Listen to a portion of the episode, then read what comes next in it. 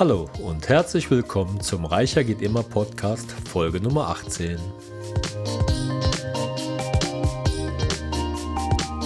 Mein Name ist Klaus Sargwitz und in dieser Podcast-Folge beantworte ich mal einige Fragen von Hörern, die ich in den letzten Wochen per E-Mail erhalten habe.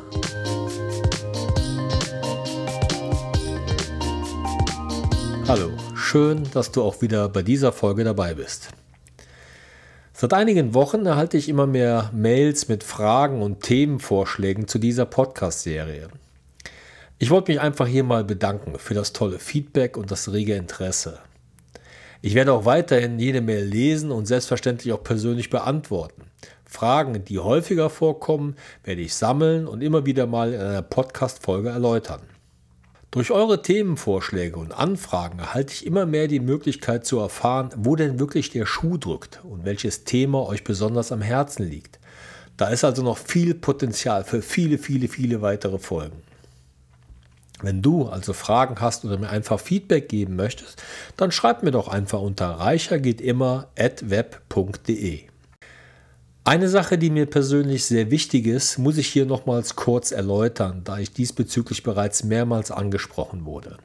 Ich biete keine Anlageberatung an und ich kann auch keine Einzelaktien, Fonds oder Portfolio-Tipps geben. Erstens darf ich das nicht und zweitens möchte ich das auch nicht. Das Ziel dieses Podcasts ist einfach mehr zu informieren und aufzuklären, um selbstständig aktiv seine Finanzen und sein Mindset zu stärken und in die Hand zu nehmen. Welche Schlussfolgerungen und Entscheidungen dann von dir oder euch getroffen werden, liegt einzig und allein in der Verantwortung der Person. Okay, lasst uns mal mit der ersten Frage von Steffi aus Mainz anfangen. Ich lese mal vor. Hallo Klaus, danke für deinen Podcast und die freundlichen Erklärungen von Dingen, die eigentlich selbstverständlich sein sollten, aber einem im Stress des Tages zu mühselig erscheinen. Dennoch habe ich aber jetzt die Fixkostendatei auf den aktuellsten Stand gebracht und war erschrocken über das Ergebnis. Das erklärt mir jetzt auch so einiges, wo mein Geld hingeht. Meine Frage ist jetzt, wie oft muss ich die Fixkostendatei prüfen bzw. aktualisieren? Hallo Steffi aus dem schönen Mainz. Vielen Dank für deine Mail und den Zuspruch. Also, um direkt deine Frage zu beantworten, du solltest die Datei immer nur ändern, wenn sich auch die aufgeführten Daten verändert haben. Aktuell gibt es ja viele Preisänderungen für die Gas- und Strompreise oder auch die Lebenshaltungskosten. Da solltest du auf jeden Fall mal eine Aktualisierung durchführen, um die Datei mit echten Zahlen zu füttern. Generell gilt aber, dass jedes Mal eine Anpassung vonnöten ist, wenn sich natürlich ein Betrag verändert hat. Ich empfehle immer spätestens Ende des Jahres nochmals alle enthaltenen Zahlen auf Richtigkeit zu überprüfen. Achte auch gezielt darauf, dass Beträge aufgeführt werden, die nur einmal im Jahr fällig sind, sowie Versicherungen oder Steuerbeträge, natürlich heruntergebrochen auf den Monat. Wie gesagt, diese Datei ist äußerst wichtig für deine Finanzen. Halte sie also am Leben mit aktuellen Zahlen, dann wird sie dir ein guter, zuverlässiger Unterstützer sein. So, dann haben wir hier eine weitere Mail von Christian aus Köln, die lautet: Hallo Klaus, mein 75-jähriger Vater hat eine Zahlung von 50.000 Euro erhalten und will diese jetzt für uns Kinder in Festgeld für 10 Jahre zu 3,75 Prozent anlegen. Ergibt das Sinn? Hallo Christian.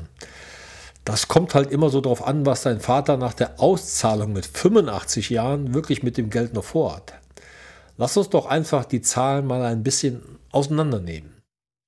Wenn wir jetzt diese 50.000 Euro nehmen und auf 10 Jahre zu 3,75% Zinsen anlegen, kommen wir auf einen theoretischen Endbetrag im Jahre 2033 von 72.252 Euro.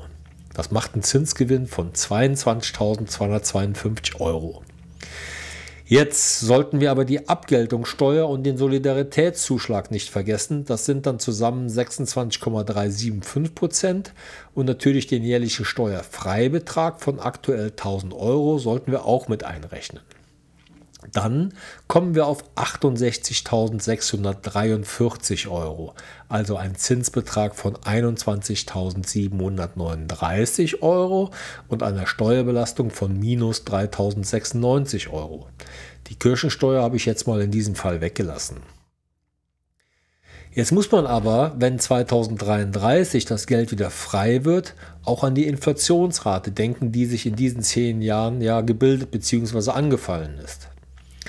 Wenn ich jetzt einfach mal nur von einer jährlichen Inflationsrate von 3% ausgehe, was eine sehr positive Haltung ist, haben diese 68.673 Euro im Jahre 2033 aber nur noch eine tatsächlichen Kaufkraft von 51.076 Euro. Das sind jetzt einfache Werte basierend auf historischen Daten. Keiner kann genau wissen, wie sich die Inflationsrate in den nächsten zehn Jahren tatsächlich entwickelt.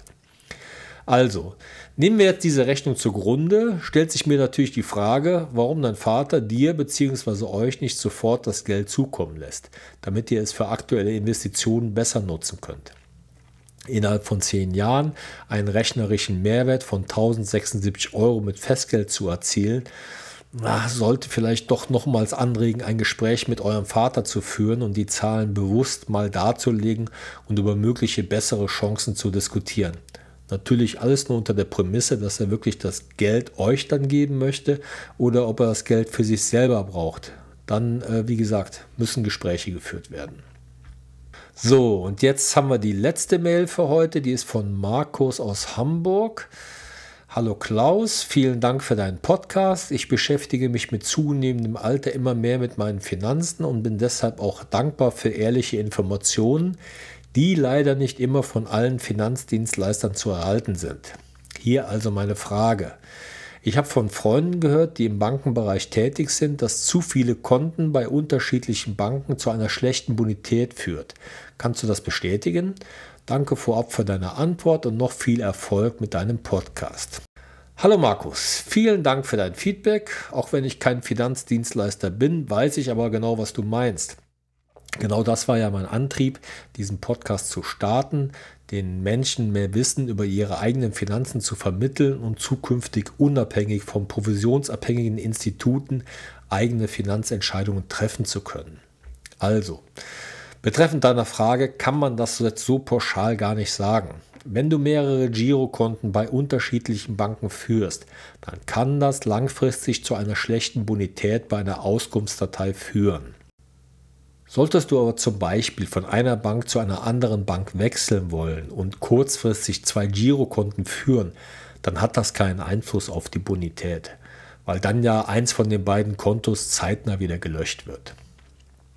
Kontos wie Festgeld, Tagesgeld oder Sparkonto bei unterschiedlichen Banken haben aber generell keinen Einfluss auf die Bonitätseinstufung. Das gilt eigentlich nur für Girokontos, wo ein regelmäßiger Zahlungseingang gefordert wird. Ich hoffe, dass deine Frage damit beantwortet ist und du beim nächsten Treffen mit dein, deinen Bankfreunden dieses richtigstellen kannst. Wie gesagt, werde ich in unregelmäßigen Abständen immer wieder E-Mails von Hörer im Podcast beantworten, natürlich immer nur in Absprache und Genehmigung der Fragenden. Ich möchte heute auch mal die Gelegenheit nutzen, zwei Bücher vorzustellen, die ich für ein gewisses Grundwissen bezüglich der eigenen Finanzen als sehr wichtig betrachte. Jeder, der bereits mit mir zusammengearbeitet hat, erhält eins dieser Bücher von mir als Pflichtlektüre, damit ich weiß, dass ein Basiswissen an finanzieller Intelligenz vorhanden ist und wir nicht bei Null anfangen müssen. Das spart meine Zeit und das Geld des Kunden. Da ist mal als erstes das Buch von Albert Warnecke mit dem Titel Der Finanzvisier. Das gibt es seit 2019 auch in der überarbeiteten 2.0 Version. Albert Warnecke ist Jahrgang 66 und Ingenieur. Er hat genauso wie ich keine Ausbildung als Volkswirt oder Banker absolviert und gerade deshalb kann ich mich mit ihm in vielen Dingen widerspiegeln, da auch ich irgendwann mal von Banken und Co genervt war und meine Finanzen selber in die Hand genommen habe. Aber kümmert sich seit äh, mehr als 15 Jahren erfolgreich um seine und, und die Familienfinanzen und teilt sein Wissen gerne auch auf seinem Blog Der Finanzvisier und seinem Podcast Der Finanzvisier rockt mit. Ich empfehle sein Buch deshalb so gerne, weil es einfach und klar geschrieben ist. Hier werden nicht unnötige Dinge verkompliziert oder, was man ja auch immer wieder gerne in Fachbüchern sieht, ein Umherwerfen von Fachausdrücken, mit denen jemand, der sich gerade erst mit den Finanzen beschäftigt, wirklich nichts anfangen kann. Es wird einfach und verständlich auf verschiedene Bereiche der Geldanlage auf unterschiedlichen Ebenen eingegangen. Da werden dann Vermögenswerte, Aktien oder Fonds und natürlich nicht zu vergessen die Anleihen und das Sparbuch sinnvoll erklärt. Ein wirklich lesenswertes Buch und selbst für jemanden, der sich schon länger mit seinen Finanzen beschäftigt, auch noch eine sinnvolle Erweiterung. Dann das zweite Buch, das ich auch immer wieder gerne empfehle, ist von Kolja Barkhorn und heißt Der rationale Kapitalist. Das gibt es auch als Hörbuch und wird sogar von ihm selbst vorgetragen. Kolja ist ein Berliner Junge und 37 Jahre alt. Er hat es bereits in seinen jungen Jahren durch vernünftige Investitionen und Unternehmertum zur finanziellen Freiheit erreicht und lebt jetzt bereits seit mehreren Jahren auf Mallorca. Er betreibt erfolgreich auf YouTube den Kanal Aktien mit Kopf und Kolja Barkhorn Fitness, Motivation, Wissen sowie auch noch entsprechende Podcasts. Seiner Meinung nach beginnen erfolgreiche finanzielle Entscheidungen mit einer ehrlichen Einschätzung der eigenen Fähigkeiten. Dazu gehört ein Wissen über die eigene Psychologie der Entscheidungen und Handlungen unabdingbar dazu. Auch bei Barkhorn mag ich den sinnvollen Schreibstil, der es in einfachen Worten jedem Interessenten leicht macht, das Wissen und die vielen Tipps problemlos aufzusaugen und vor allen Dingen umzusetzen. In seinem Buch wird eine gute Mischung aus finanzieller Ausbildung, Weiterbildung, humanen Kapital und Aktien dargestellt. Was ich allerdings an Kolja sehr mag, ist seine authentische und transparente Art und Weise, die Dinge darzustellen. Das kann man auch des Öfteren auf YouTube in seinen Videos erkennen. Das macht es nämlich einem einfach, dieses Buch zu verstehen und den einzelnen Schritten erfolgreich nachzugehen. Was mir auch immer sehr daran gefällt, ist sein manchmal ironischer Unterton, wenn es um seinen Bullshit-Radar geht. Und er dann gerne auch mal an Rechenbeispielen darstellt, warum solche Aussagen wie zum Beispiel Multilevel-Marketing die einzige wahre Erfüllung sein soll oder warum manche Couch Potatoes ernsthaft glauben, man könnte mit einer Trading-App von der Couch aus reich werden, einfach nur Bullshit sind. Da ist einiges dabei, was einem gerne mal ein Lächeln beim Lesen oder Hören abbringt. Ich werde diese zwei Bücher in den Show Notes verlinken und dazu habe ich noch einen kleinen Hinweis. Äh, diese Verlinkung ist natürlich ein Partnerprogramm, der euch direkt auf die Homepage des Anbieters bringt, um den Kauf zu tätigen. Dafür erhalte ich eine kleine Provision, die ich dann wieder in diesen Podcast reinvestieren kann. Also, nur zur Information, wenn ihr über diesen Link kauft, entsteht für euch keinerlei Mehrkosten oder Nachteile. Im Gegenteil, ihr tut sogar noch etwas Gutes für die Weiterentwicklung dieses Podcasts. Ja, und da sind wir auch wieder am Ende angelangt. Ich hoffe, du konntest wieder etwas daraus mitnehmen. In der nächsten Podcast-Folge reden wir mal über das heikle Thema Geld verleihen. Nochmals vielen Dank für deine Aufmerksamkeit. Und wieder einmal wünsche ich dir viel Erfolg dabei, dir ein reicheres Leben zu gestalten. Viele Grüße, dein Klaus Sagwitz.